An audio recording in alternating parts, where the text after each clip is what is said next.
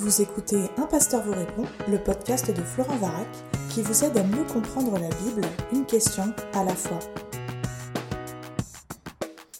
La question de ce podcast est super solennelle et triste quelque part et en même temps magnifique et je propose que tu l'écoutes en pensant à ce frère qui nous écrit d'un pays où il est interdit de parler de sa foi. Il faut se souvenir que la liberté de conscience que nous avons en France est un privilège dont nous ne réalisons pas souvent la valeur.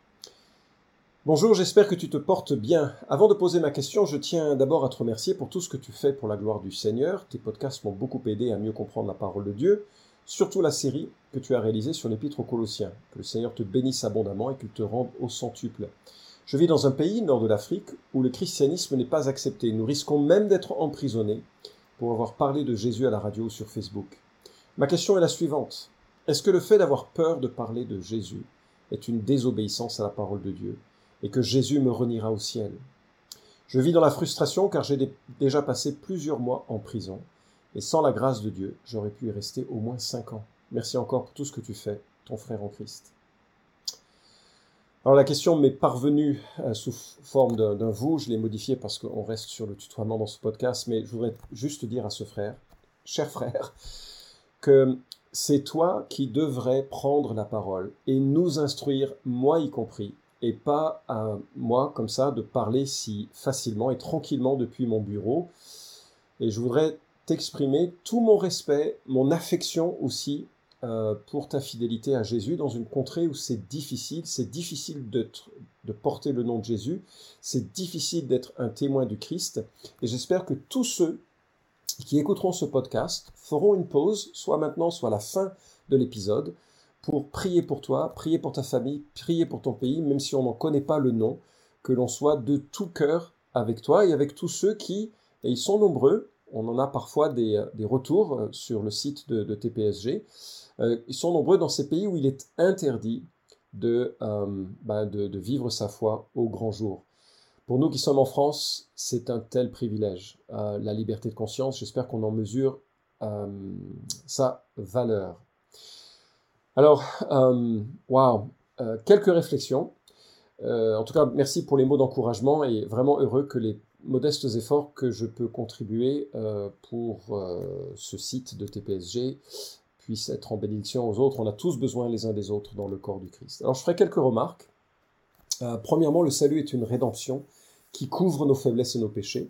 Deuxièmement, le reniement qui disqualifie du salut et le rejet prolongé et définitif de toute association à Jésus. Troisièmement, que le reniement qui peut survenir chez un chrétien sera plutôt source d'embarras. Et enfin, témoigner dans un monde hostile exige de la prudence. Et je vais commencer par une confession. J'ai participé à des temps de témoignage dans des pays où c'était pas forcément bien vu. Moi, je dois te dire, j'avais la peur au ventre. Et j'ai honte de le dire euh, aussi nettement, mais c'est pas évident. Alors j'étais avec des collègues qui avaient l'habitude, eux ils n'avaient pas peur, et c'était pour moi des héros, et moi j'avais la frousse. Et parfois, euh, ben, je n'ai pas osé prendre la parole. Donc je comprends tellement ce que tu dis pour l'avoir vécu très peu de fois. Et la plupart du temps, je suis en sécurité dans les propos que je tiens, soit dans les conférences ou dans les interventions que je fais. Bref, venons-en maintenant à, quelques remarques par rapport à, cette crainte que tu as et qui me touche profondément, que Jésus te renierait si tu avais peur. Alors, juste qu'on se rappelle l'essentiel de ce qu'est la, foi chrétienne et, et, ce que Christ a fait pour nous. Christ est mort pour nos péchés. C'est la formation, c'est l'affirmation la plus classique et la plus basique du christianisme. Christ, Dieu le Fils, est mort pour nos péchés. 1 Jean chapitre 1 verset 9, il nous dit ceci. Si nous confessons nos péchés, il est fidèle et juste pour nous pardonner nos péchés, nous purifier de toute injustice. Si nous disons que nous n'avons pas péché, nous le faisons menteur, sa parole n'est pas en nous. Mes petits enfants, je vous écris ceci afin que vous ne péchiez pas, et si quelqu'un a péché, nous avons un avocat auprès du Père, Jésus-Christ le juste, il est lui-même victime expiatoire pour nos péchés, non seulement pour les nôtres, mais aussi pour ceux du monde entier. Je ne sais pas si tu réalises l'étendue de ce qui nous est proposé ici, c'est que nous avons tous péché, celui qui dit qu'il n'est pas pécheur, il est un menteur. Non seulement nous avons tous péché dans le passé, nous péchons aujourd'hui, et nous pécherons encore jusqu'à notre mort. Mais quand Christ meurt sur la croix, il ne meurt pas que pour les péchés jusqu'à notre conversion, il meurt pour l'ensemble de nos fautes. Et c'est son amour et sa grâce qui nous enseignent à ne plus pécher. On pêche encore, euh, l'apôtre Paul le réalisera euh, lui-même. On pêche encore et on est contrit par cette réalité, mais cela ne met pas en cause notre salut. Ce ne sont pas nos derniers péchés qui nous condamneront à l'éternité en enfer. Si, par exemple, quelqu'un reniait, se mettait ou se suicidait, ou c'est pas le dernier péché qui définit notre éternité. Ce qui définit notre identité, c'est est-ce que Christ est mort pour moi Est-ce que j'ai fondamentalement confiance en lui seul, que je suis accepté par le Père au travers de Jésus-Christ qui est la porte vers lui Que mes péchés, je ne peux pas les transformer par, enfin les couvrir par mon obéissance. Je ne peux que recevoir son pardon et en retour, par affection et par amour, vivre de tout mon être pour sa gloire et selon ce que euh, le privilège qui m'a été donné. Ésaïe 43, versets 25 à 26 nous dit C'est moi, moi qui efface tes crimes pour l'amour de moi, je ne me souviendrai plus de tes péchés, rappelle mon souvenir, plaidons ensemble, parle toi-même pour te justifier. Gardons en tête cette notion, je ne me souviendrai plus de ton péché. Un des exercices que j'aime beaucoup faire lorsque je suis en, situation euh, euh, sur cette question, d'enseignement sur cette question, c'est de demander aux gens euh, d'écrire sur une feuille de papier la liste des péchés et des faiblesses qui pèsent sur leur conscience, et qui pèsent sur leur conscience au point de créer une sorte de malaise vis-à-vis de Dieu. Ils ont le sentiment, à cause des fautes, de ces fautes-là particulièrement, qu'ils seront rejetés par Dieu. Et donc de l'écrire sur un bout de papier, alors euh, juste des mots-clés, hein, ça peut être, je sais pas moi, euh,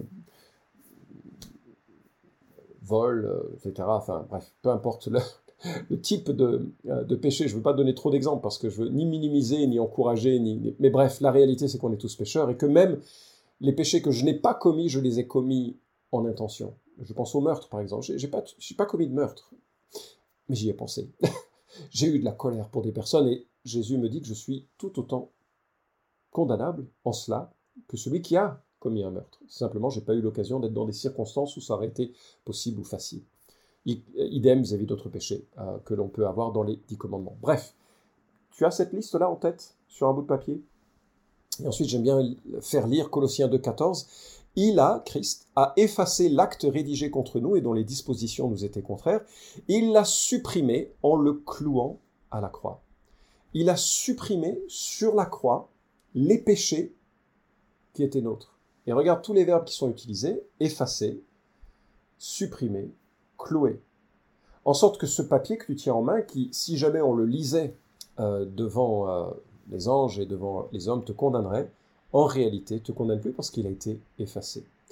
Et cela ne vient pas de ce que nous aurions réussi un examen ou un parcours de vie. Cela est accordé par la grâce. Dieu est riche en miséricorde, nous dit Ephésiens chapitre 2, et à cause du grand amour dont il nous a aimés, nous qui étions morts par nos fautes, il nous a rendus à la vie avec le Christ. Et versets 8 et 9 nous disent, euh, versets 8 et 9 nous disent ces versets très connus, c'est par la grâce, en effet, que vous êtes sauvés par le moyen de la foi. Et cela ne vient pas de vous, c'est le don de Dieu, ce n'est pas par les œuvres, afin que personne ne se glorifie. La grâce, c'est Dieu qui se donne pleinement pour arracher à ce monde de boue un certain nombre d'individus qu'il sauve. C'est son initiative, c'est son œuvre, c'est sa puissance. Nous sommes qu'au bénéfice et à la réception de cette dotation, en quelque sorte, dont nous sommes comblés. Alors, parlons maintenant du reniement. Le reniement qui disqualifie du salut est le rejet prolongé de toute association à Jésus. Matthieu 10, 33 le dit, Quiconque me reniera devant les hommes, je le renierai moi aussi devant mon Père qui est dans les cieux. Et de Timothée 2, 11 à 13 nous dit, Cette parole est certaine, si nous sommes morts avec lui, nous vivrons aussi avec lui. Si nous persévérons, nous régnerons aussi avec lui. Si nous le renions, lui aussi nous reniera. Si nous sommes infidèles, lui demeure fidèle, car il ne peut se renier lui-même. Qu'est-ce que ça signifie?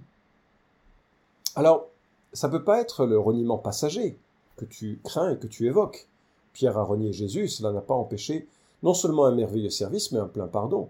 Il a péché, c'est vrai, mais la grâce a abondé. Alors, le mieux c'est de comprendre qu'il ne s'agit pas euh, d'un péché occasionnel ou d'un reniement intempestif, mais plutôt qu'un vrai détour de Christ, clair, avéré, déclaré, sans appel, durable, définitif. Et la fin de 1 Timothée nous montre deux personnes qui sont dans cette situation. Je cite ici MacArthur, ceux qui renient ainsi Christ démontrent qu'ils ne, sont, qu'ils ne lui ont jamais appartenu, et ils doivent par conséquent s'attendre à être un jour reniés par Christ. Et j'ai rencontré des gens qui marchaient avec Jésus pendant quelque temps et qui ensuite ont rejeté Christ, pas de façon, euh, pas par un péché, mais par une euh, affirmation très claire. Je, ne crois plus en lui, je, ne veux pas le suivre, je, ne l'aime pas, je veux marcher, je veux vivre comme je veux.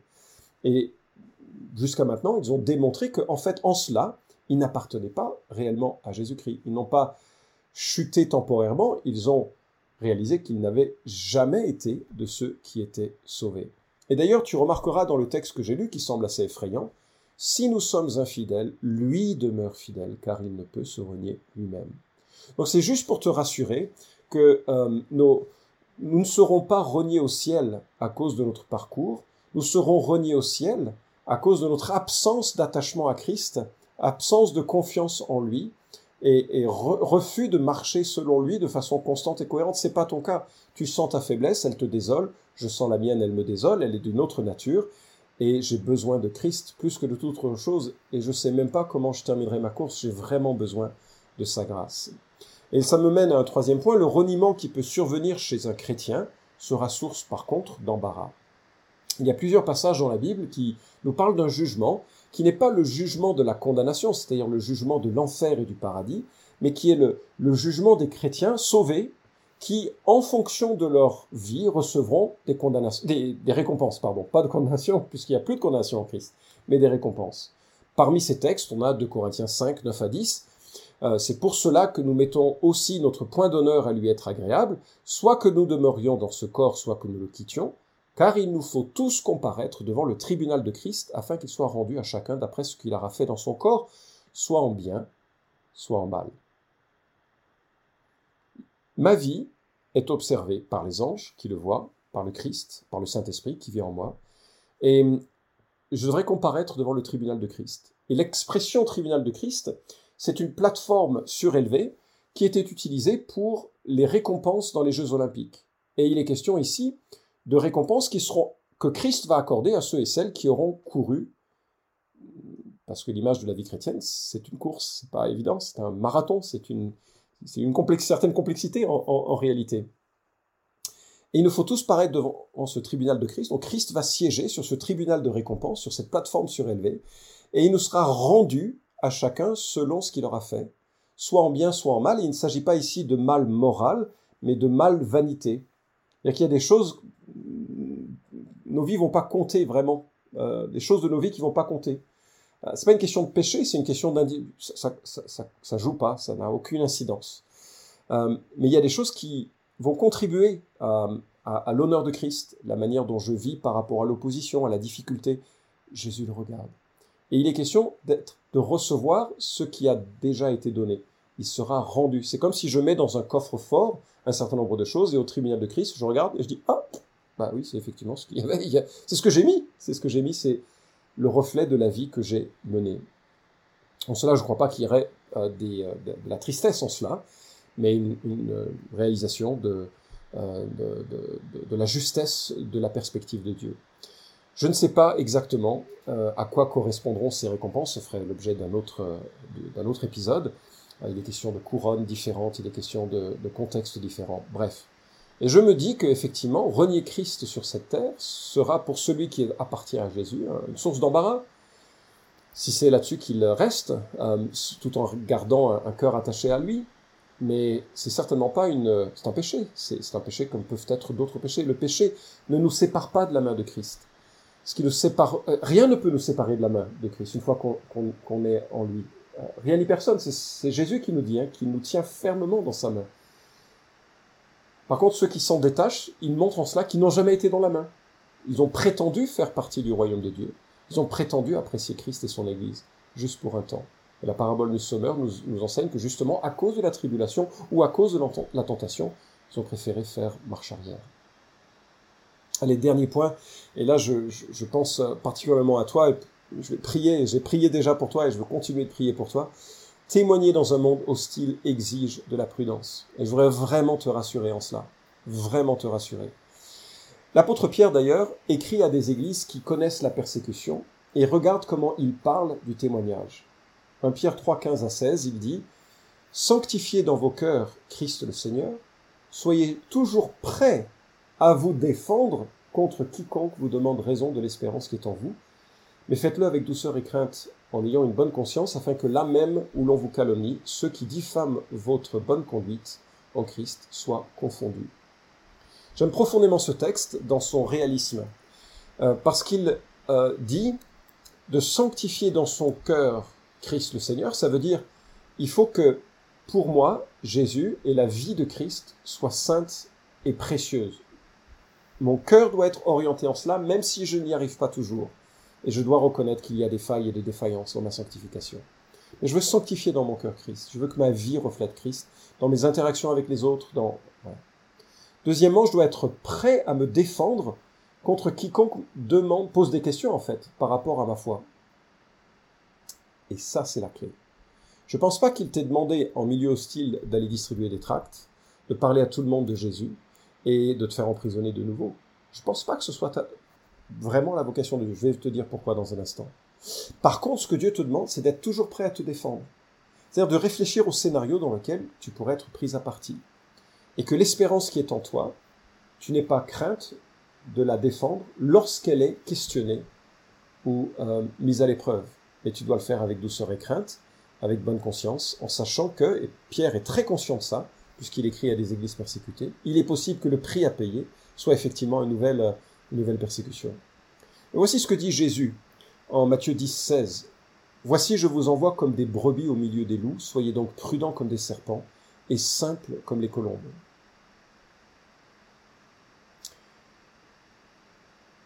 Tu es une brebis au milieu des loups. Tu dois être prudent comme un serpent. Et manifestement, ce n'est pas de la prudence que de témoigner à tort et à travers, de parler à tout le monde. Ne jette pas les perles au au port. Autre image absolument euh, stupéfiante, bien sûr, en milieu euh, juif comme en milieu musulman, Matthieu chapitre 7. Et donc, euh, il faut être prudent, et l'Écriture nous dit, si tu n'es pas en mesure d'être accueilli, de fuir la persécution. Matthieu 10, 23, Acte 9, 24, 25, 29 et 30 etc. C'est-à-dire que on doit avoir cette prudence dans ces milieux-là et on doit avoir cette capacité de fuir. Et le fait de se taire est une forme de fuite parfois et c'est légitime. Alors, euh, la persécution, malheureusement, fait partie de l'histoire de l'Église, euh, parfois de façon intense, parfois de façon beaucoup plus légère, parfois de manière insidieuse, et je crois qu'en Occident, on est plus dans cette euh, logique de persécution soft, mais euh, insidieuse parce que elle met devant les valeurs du monde euh, à l'intérieur de l'Église, à l'intérieur des cœurs, et que c'est une vraie pression pour rester fidèle à Christ, euh, différente de la persécution externe, mais elle est là. Alors, que faire pour être un témoin là où Dieu te place? Ben, Déjà, je, je, crois que la prière fervente est, est importante. Prie pour ceux qui te persécutent et qui t'entourent, prie pour tes voisins et ceux que tu voudrais voir sauvés, c'est la première chose. Deuxièmement, le Saint-Esprit peut t'aider à faire le bien. C'est déjà un témoignage. Parce que la Bible dit que Dieu va parfois visiter euh, euh, ceux qui ont observé les œuvres bonnes chez toi et se diront Ah, mais lui, il a ce Dieu et il se comporte admirablement bien. Et ce sera un témoignage que Dieu peut utiliser parfois longtemps après ta vie. Le Saint-Esprit peut te conduire à faire le bien en tant qu'employé ou employeur, en tant que conjoint ou père ou, cousin ou je, ne sais quel contexte ou voisin. Prie que Dieu te montre les bonnes pistes pour faire le bien. Peut-être que certaines personnes te demanderont des comptes sur la raison de ton comportement et c'est là où tu dois être prêt, avec sagesse, à nourrir euh, la foi, euh, l'expression de la foi. Et puis, troisième remarque, la protection de ta famille est importante. Alors, je ne sais pas si tu es marié, si tu as charge familiale, mais ça doit aussi faire partie des éléments à prendre en compte dans ce, euh, dans, dans, ce chemin et cette réflexion. pour ne pas les exposer, eux, à l'excès, au danger. Le Saint-Esprit aussi peut te faire comprendre à qui parler, si nécessaire, et à qui ne pas parler. Au début de ma vie chrétienne, j'ai lu beaucoup de livres d'hommes et de femmes persécutés, euh, Richard Wombrand et, et, plein, plein d'autres personnes qui m'ont bouleversé, évidemment frère André euh, par rapport à l'Église euh, persécutée, le, ministère remarquable de, de, Porte Ouverte, extraordinaire à, maintenir sur les devants de son, de son attention et de sa, de sa prière.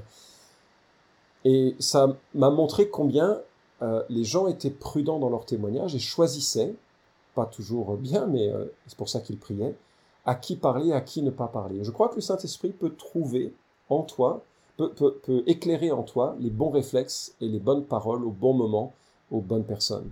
Enfin, je t'encouragerais à trouver un ami avec qui tu puisses euh, parler de la, des, souffrances que tu vis, prier avec lui, un ami chrétien bien entendu. Je ne sais pas si, tu es en contact avec d'autres chrétiens, il est, mais ça peut certainement être un sujet de prière que Dieu te permette de rencontrer un frère avec qui euh, tu pourras porter ce fardeau absolument terrible de, de, l'isolement, de la solitude et ce sentiment d'être, de ne pas être fructueux pour, pour le royaume. Je termine avec un, petit mot, une petite remarque. L'histoire de l'Église nous montre que les fanfarons qui disaient ouais moi j'ai pas peur de la persécution, moi je témoigne, moi j'ai etc. Ben, ceux-là ont renié Jésus euh, durement, douloureusement. Mais ceux qui ne l'ont pas cherché, mais pour qui la persécution est arrivée un peu par, euh, ben, par vocation, je ne sais pas si c'est la bonne manière de le dire, ceux-là ont tenu. Et donc, tous ceux qui font de la provoque, en pensant qu'ils sont des vrais chrétiens, des bons chrétiens, des chrétiens forts, ne sont pas forcément ceux qui tiennent le coup euh, réellement. Et donc, il y a cette attitude un peu que tu évoques, je trouve, dans, ton, euh, dans ta question, d'humilité, de dépendance envers le Seigneur, et je veux prier que ce soit pour toi une, tout un, tout un chemin où tu sens comment le Seigneur te, dirige. Je vais certainement prier que Dieu te, fortifie et t'encourage. J'espère que tous ceux qui écoutent cet épisode le feront également. Euh, en même temps, euh, si jamais le Seigneur te faisait passer par les choses les plus terribles que tu redoutes et que je redouterais tout autant, je veux croire qu'il accordera une grâce suffisante pour t'accompagner tout au long du chemin et pour te rappeler qu'il n'y a aucune commune mesure entre les souffrances du temps présent et la gloire qui nous sera révélée. Je suis aujourd'hui en train de prier quasiment tous les jours pour un frère emprisonné euh, à cause de sa foi et de son témoignage. Et ça fait long maintenant. Et je n'ai toujours pas libéré. Mais je veux croire qu'il reste attaché au Seigneur et que le Seigneur lui insuffle sa vie.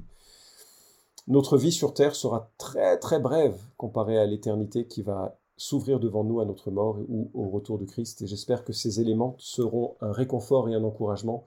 Je te souhaite tout le courage et la force de Christ alors que tu réalises que Christ est ta part, ton héritage, qu'il est mort pour toi et qu'il t'a offert un plein salut euh, en lui et que bientôt, très bientôt, on sera dans sa maison où il n'y aura plus ni larmes, ni deuil, ni souffrance, ni rien de semblable. Cet épisode vous a édifié? Alors merci de le liker ou de le partager pour que d'autres puissent en profiter. Pensez aussi à vous abonner à la chaîne d'un pasteur vous répond pour ne manquer aucun des prochains épisodes. Enfin, si vous avez une question à poser à Florent Varac, écrivez-lui directement sur contact@toutpoursagloire.com.